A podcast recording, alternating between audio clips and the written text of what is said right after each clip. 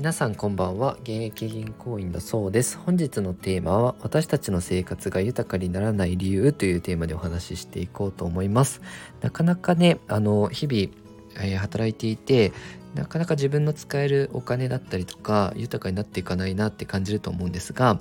そもそものあの構造的日本がね抱えてる、まあ、構造上の問題があるので、まあ、そのそれについてね今回はお話ししていこうと思います。まずですねなかなかね賃金が上がってこない理由として OECD っていうところがですね、えー、過去30年で一方で比較で米国の名目賃金ですねはこの30年でどのくらい伸びてると思いますかね。だいたいアメリカだと2.6倍給料が上がってるのに対して日本は、えー、わずか4%しか上がってないんですね。で世帯人数2人以上の勤労者世帯の可処分所得といって、まあ、自分たちがこう使えるお金ですね社会保険料とかも引いた、えー、金額は20年間で約5%しか増えてないんですよねこの20年で。月額にすると2万4,000円程度なんですけど一方で同じ20年で社会保険料って言って皆さんの年金国の年金だったりとか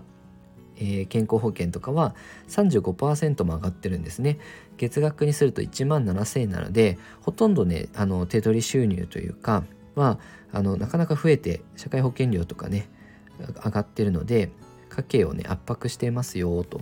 なぜこう社会保障関係費が増えちゃうかっていうとまあ一番の理由は少子高齢化だと思うんですけどやっぱり高齢者が増えると年金受給者が増えたりまあその医療ですね病院を利用する方も増えてしまうのでその分あの社会保障費って上がってくるんですけどあとはそのアメリカと日本の企業の構造的な問題があって実はあの輸入物価っていうのがかなりあの仕入れる時ですね企業が仕入れる時の物価はもう前年比で40%も上がってるんですけどなかなか日本はあの値上げっていうことが商品に対して値上げができてないんですね。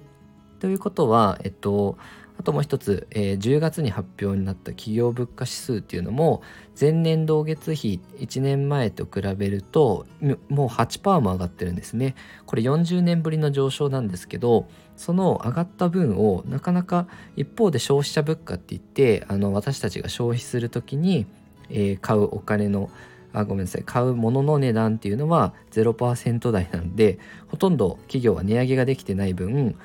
ただ単純に仕入れコストは上がってるんですけどあの私たちに値上げができないので収益も上がっていかないですよ。そうすると賃金も、えー、上げられないですよということでなかなか私たちのあの給料だったりとか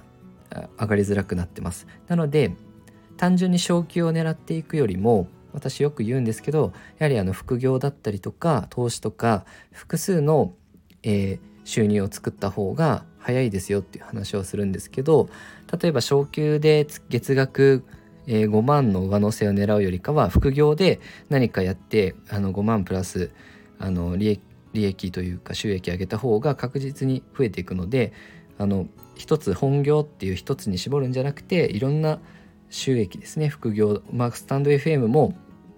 その収益源にもなると思いますしブログ書いてもいいしアフィリエイトやってもいいし自分が得意な分野でねあのぜひチャレンジしてみていただければと思います。私のチャンネルではその会社員の副業とかっていう話もやっていきたいですし、まあ、資産運用に役立つ基礎みたいなお話もしていくのでよかったらねチャンネルの方フォローよろしくお願いいたします。最近あのメンバーシップで日経新聞の読み合わせしてますのでもっと深く今の経済状態を知りたい。で自分がどういう行動をとったらいいか知りたい方は是非メンバーシップの参加お待ちしてますのでそちらもどうぞよろしくお願いいたします。ご視聴いただきありがとうございました。